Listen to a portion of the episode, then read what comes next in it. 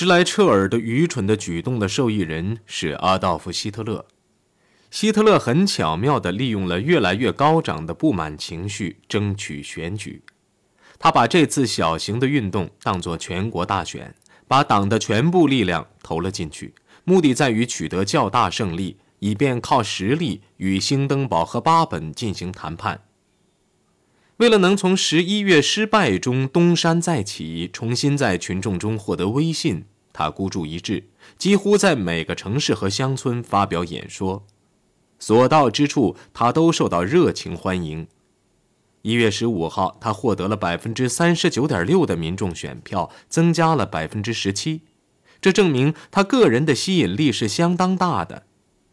大选那天，希特勒来到魏玛，神采奕奕，高兴得像孩子似的。他称这次成功是一次极其重要的、重要性无法估计的胜利。他满怀信心，竟于第二天将他与斯特拉塞尔的矛盾公诸于世。在长达三小时的对地方长官发表的演讲中，他攻击斯特拉塞尔背叛，还要让众人知道，他不但已经与斯特拉塞尔一刀两断，而且还准备扭断党内所有失败主义者的脖子。听众的反应是狂喜。党内虽有一批分裂主义者准备追随斯特拉塞尔与元首摊牌，但元首本人却无意斗争。由于关系破裂，斯特拉塞尔放弃了在国会内的席位，开车回慕尼黑去了。斯特拉塞尔最终退出政治舞台后，希特勒觉得安全了，他准备妥协。一月十八号晚，他再次与巴本会晤，这次他们是在柏林郊区里宾特洛甫家里见面的。为了绝对保密，巴本是由里宾特洛甫的司机拉来的，而希特勒的车子则直接开进车房。他、罗姆还有希姆莱蹑手蹑脚地从花园里进去。希特勒坚持要当总理。里宾特洛甫夫人在这次会议记录中写道：“巴本再次认为这是办不到的。他对兴登堡的影响力还不仅于此。希特勒没有做进一步会谈的安排。”约西姆初步建议由希特勒会见兴登堡的儿子。讨论毫无结果便结束了。希特勒的顽固态度令巴本很为难，女主人却不然。与丈夫一样，她对希特勒也产生了深刻印象。他觉得希特勒这人真了不起，是个正人君子。施莱彻尔的地位已日趋无法维持。到一月二十号，他几乎敌视每个政党。不管是左派还是右派，他的极端正是巴本的机会。从他辞职以来，这位前总理便定期窥探他的邻居，也就是兴登堡父子，把快乐带进他们的阴郁的家门。但是今天他走过这被大雪覆盖的总统府花园，是有具体目的的。他没有让总统开心，劈头便将与希特勒会面的情形详细向他做了汇报，还说各保守党派。有可能合并，他劝说式的建议说：“为什么就不能让希特勒当总理呢？只要是正出你手就行嘛。”最大的障碍不是总统本人，而是总统的儿子，因为他公开鄙视希特勒。但是奥斯卡的这种感情是出自妄自尊大，而不是意识形态的不同。为了解决他们之间的分歧，奥斯卡接受了邀请。于一月二十二号星期天晚上，在里宾特洛甫的富丽堂皇的家里会面。他们决定由奥斯卡带领他父亲的国务秘书梅斯纳一同前往。为了对施莱彻尔总理保密，当天晚上他们首先到普鲁士州立歌舞剧院观看演出，因为那里正在上演瓦格纳的早期作品《艳遇》。一行人抵达剧院的时候，刺骨的寒风正沿着菩提树下大街吹来。在帷幕升起前，他们的话题之一是几个小时前纳粹在共产党总部前举行的示威游行。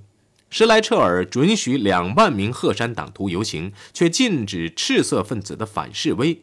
到后来，自己不得不派出警察部队，用铁甲车和机枪去保护游行者。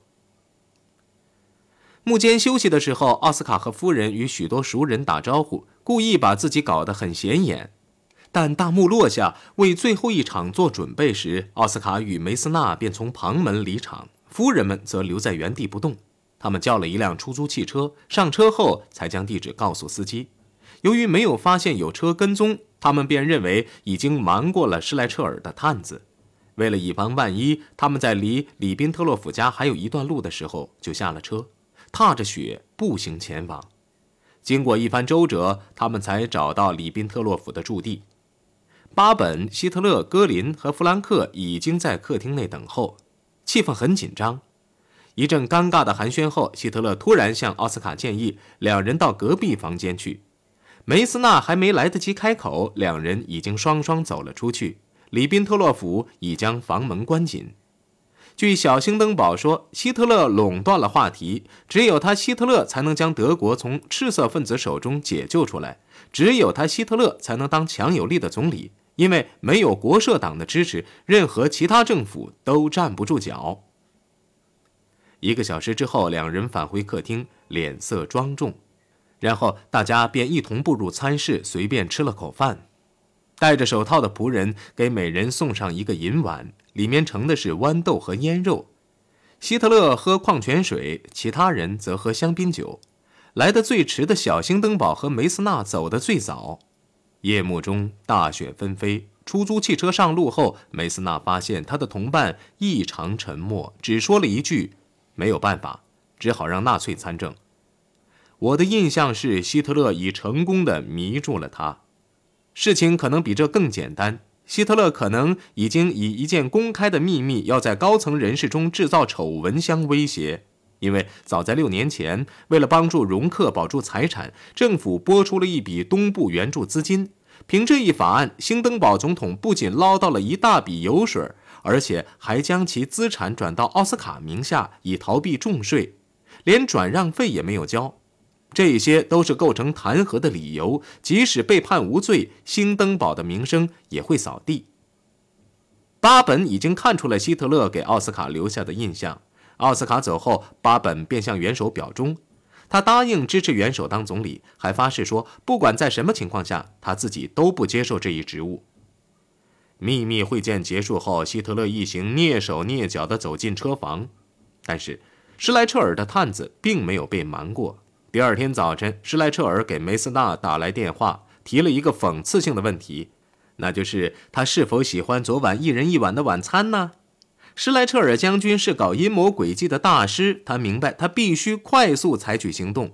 他对兴登堡说：“为了控制纳粹，他需要实行军事专政，并试图说服兴登堡去解散国会和停止大选。”但是，对施莱彻尔没完没了的计划早已厌烦的兴登堡拒绝采取这种紧急措施。当施莱彻尔建议实行军事专政的消息泄露出去后，社会民主党和中央党双双都说施莱彻尔是人民的敌人。他的计划不仅不符合宪法，而且是公开的大叛变。为了抚慰这些唱反调者，他公开发表声明说，他原先无意违反宪法，这不仅徒劳无功，并且是个大错误。这激怒了休根堡及民族主义党，他们立刻抛弃了施莱彻尔。鉴于事态突然转而有利于希特勒，他便于一月二十七号回到柏林。由于首都的阴谋几乎立刻使他大为失意，他便对里宾特洛甫说，他要走。约西姆建议与休根堡联合，组成民族阵线。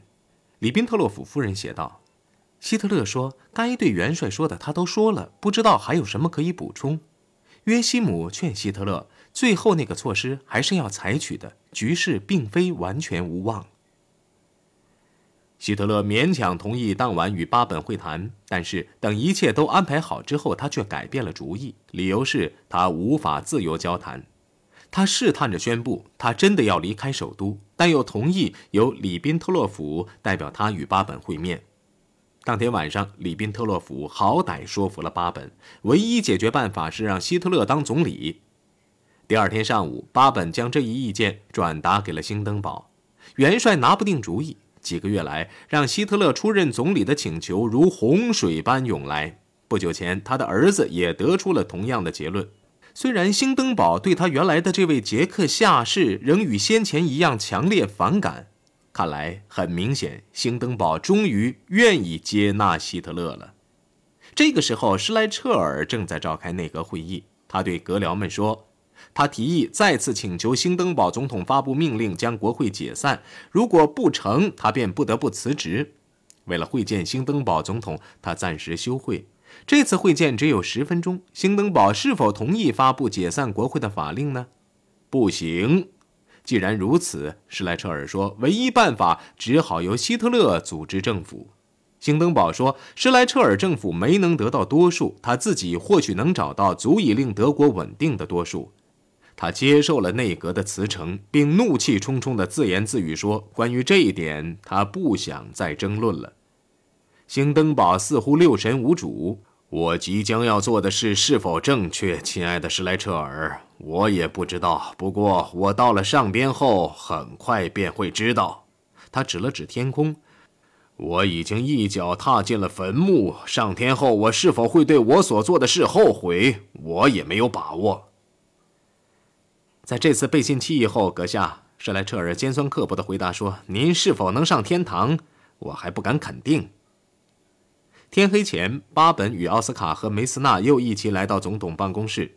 兴登堡再次建议由巴本出任总理，但三位顾问一致重申，唯一可能的选择是希特勒。这么说，尽管令人讨厌，我只好委任希特勒这个家伙了。”老头子嘟囔道。不过，他又坚持新政府必须由伯洛姆堡将军担任国防部长，由巴本担任副总理。现在的问题是如何设法让希特勒接受这些人选。第二天上午，星期天，巴本会见了希特勒，他同意了，但提出了自己的要求：举行新大选，并发布授权法，授予他超过先前的凯撒的权利的总理权利。到了下午，巴本向兴登堡汇报说，各方已经同意这个新政府。只在这个时候，巴本才提到希特勒提出的新大选的要求，并且说的听起来合情合理。他强调了希特勒的承诺，这是最后一次大选。格林闻讯后大喜，连忙跑到戈培尔家中，第一个将这个好消息告诉了元首。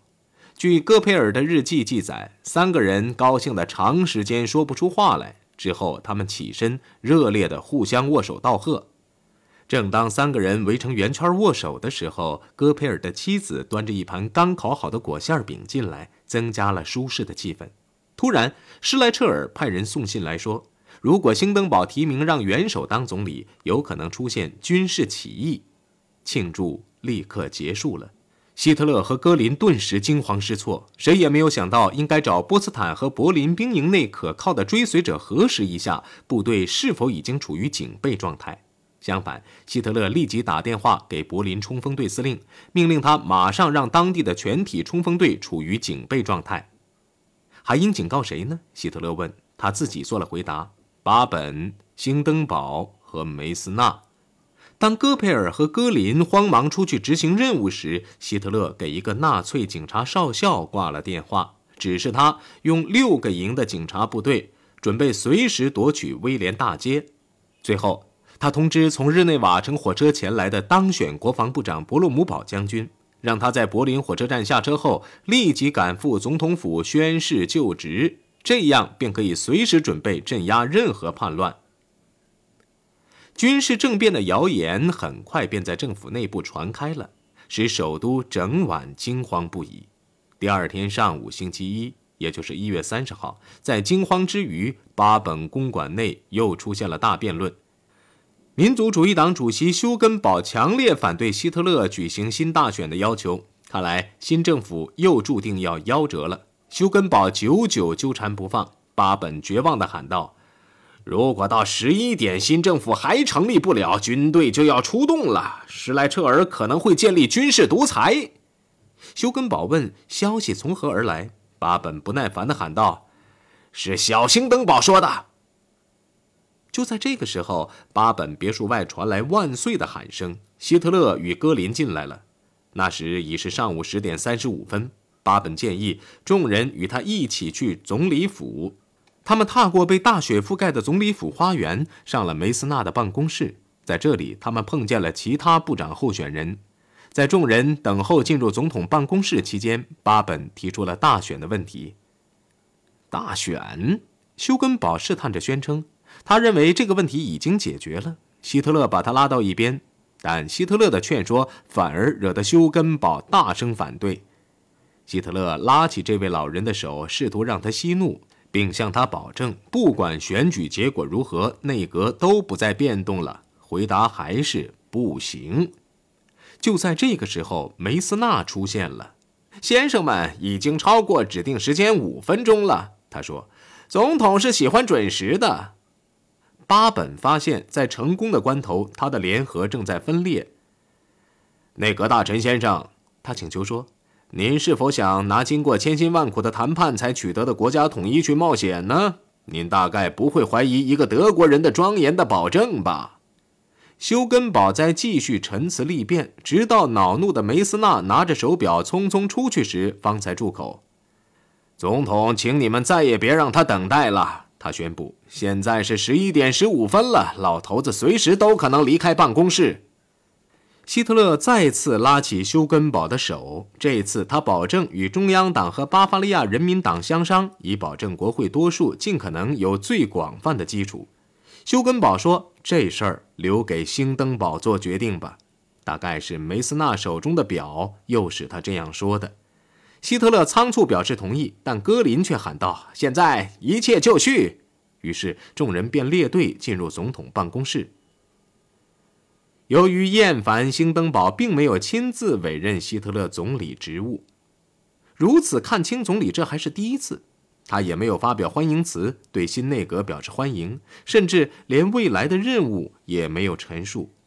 宣誓仪式极其简短，仪式的风格也像强迫的婚礼。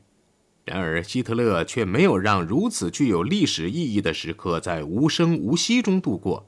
他发表了演讲，令众人很是惊讶。在庄严的宣誓他将维护魏玛宪法后，他保证在国会中找到多数，使总统不必再签署紧急法令。还有，他将解决经济危机问题，把被痛苦和争吵搞得四分五裂的德国结为一体。他停了一下，以待兴登堡做出恰当的反应，但这位元帅似乎让部队解散似的，只说：“现在，先生们，与上帝一同前进吧。”哈努森的预言，如果算是预言的话，实现了。那个连高中都毕不了业的人，那个没能考取美术学院的人，那个在维也纳街头当过流浪汉的人，现在一九三三年一月三十号却当上了德国总理。正当他心神恍惚地离开总统办公室时，希特勒瞥见了霍夫曼，也就是希特勒带来为宣誓典礼拍照的。希特勒以手击头，喊道：“我的天哪！我把你全都给忘了，霍夫曼。现在恐怕太迟了。”由于急忙要赶回凯撒霍夫，他没有给辛格辽讲话。他站在车内，缓缓通过欣喜若狂的人群。这些追随者把嗓门都喊哑了。我们赢了！他对等候在旅馆的心腹们趾高气扬地喊道。人们蜂拥围了上来。他与女佣、男仆、与大亨和富人热烈握手。消息传出，德国各阶层人士反应不一。温和派被吓得魂不附体，一般德国人都认为比去年国会大混乱，不管怎么说都要好些。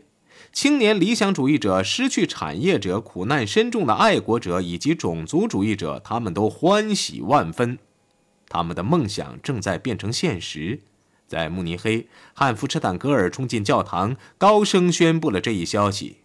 库特，他朝一位友人喊道：“我们胜利了，我们掌权了。”之后，他才想起库特是个犹太人。库特淡淡一笑，回答说：“我为你高兴，我真希望我是你们中间的一员。”阿道夫·希特勒突然高升，最惊奇的要算是柏林的鹤山党徒了。多年来，他们过着贫困的生活，在首都街头冒着生命危险，常常又与希特勒的愿望相违背。